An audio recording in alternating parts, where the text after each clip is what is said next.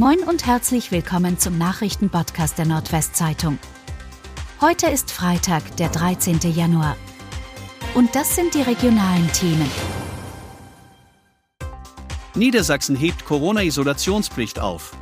Niedersachsen will zum Februar die Isolationspflicht für Corona-Infizierte aufheben.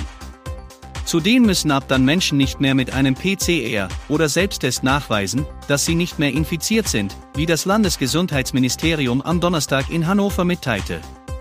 Auch Bremens Gesundheitssenatorin Claudia Bernhardt, Linke, will dem Senat der Hansestadt ein Ende der Isolationspflicht zum Februar vorschlagen. Einzelne Bundesländer, darunter zuerst Bayern und Baden-Württemberg, hatten die Absonderungspflicht bereits Ende vergangenen Jahres ausgesetzt. Das Wochenende wird stürmisch und regnerisch. Mit Regenschauern und teils kräftige Sturmböen bleibt das Wetter im Nordwesten auch in den kommenden Tagen ungemütlich. Mehrere Ausläufer von Sturmtiefszügen bis zum Sonntag mit immer neuen Regenschauern über Niedersachsen und Bremen hinweg, sagte eine Meteorologin des deutschen Wetterdienstes am Donnerstag. Diese Tiefs bringen auch jede Menge Wind, an der Nordsee und im Harz seien teils schwere Sturmböen der Stärke 10 möglich. Auch im Binnenland soll es windig bleiben. Außerdem prognostizierte der Sturmflutwarndienst eine leichte Sturmflut an der niedersächsischen Küste für den Sonntag. Mutmaßliche Drogenhändler bei Razzia festgenommen. Drei Männer aus Lohne und Bremen, die gewerbsmäßig mit Drogen gehandelt haben sollen, sind von der Polizei vorläufig festgenommen worden. Bei der Festnahme am Dienstagnachmittag in Stur bei Bremen beschlagnahmte die Polizei Kokain, Anschließend stellten die Beamten bei Durchsuchungen von Wohn- und Geschäftshäusern weitere Beweismittel sicher, eine Pistole, zwei Schreckschusspistolen und Bargeld. Die drei Verdächtigen, 28, 32 und 36 Jahre alt, befinden sich inzwischen in Untersuchungshaft. Das ging am Donnerstag aus einer gemeinsamen Pressemitteilung mehrerer Behörden hervor. Die durchsuchten Häuser stehen in Lohne und Steinfeld im Landkreis Fechter, sowie in Diepholz und Bremen.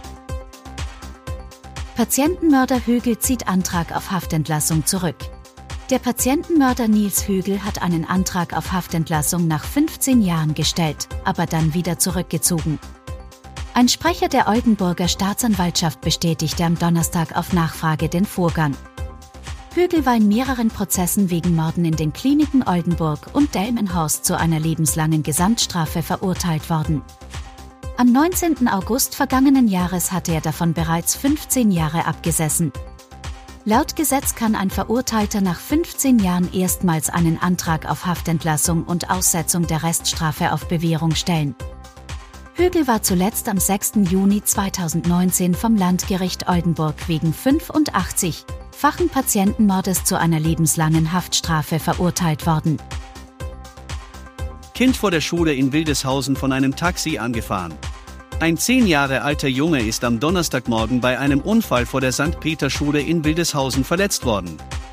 Ein 52-jähriger Mann aus Wildeshausen wollte nach Polizeiangaben mit einem Taxi von der Bushaltespur vor der Schule nach links auf die Hehnstraße abbiegen. Dabei kam es zum Zusammenstoß mit dem Jungen aus Wildeshausen, der die Fahrbahn querte, um zur Schule zu gelangen. Der Junge stürzte und geriet unter das Taxi, wurde aber nicht überrollt. Er war ansprechbar und klagte über Schmerzen. Zur Beobachtung wurde er mit einem Rettungswagen in ein Krankenhaus gefahren.